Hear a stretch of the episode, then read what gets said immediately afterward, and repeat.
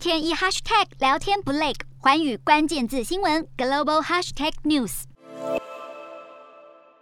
兰与波罗的海三国总共四位总统在十三号一同造访乌克兰首都基辅，并和乌国总统泽伦斯基商讨人道军事援助，还亲自踏进了战区视察战况。其中，立陶宛总统在目睹了惨烈景象后，严厉抨击俄军的行为比纳粹还要糟糕。乌俄开战至今，已经有多国领导陆续访问乌克兰，原先德国总统施坦迈尔也会加入此行行列，和波兰与波罗的海三国总统一起拜访基辅。但施坦迈尔近年来与俄罗斯的密切关系，竟让乌国政府直接拒绝了施坦迈尔来访，这意外酿成了外交风波。德国总理肖兹在近日公开指责乌克兰的举动令人愤怒。基辅当局在事后赶紧灭火，表示泽伦斯基的本意不是拒绝施坦迈尔，只是希望来的人是更有实权的肖兹，才好直接做出军援乌克兰的决定。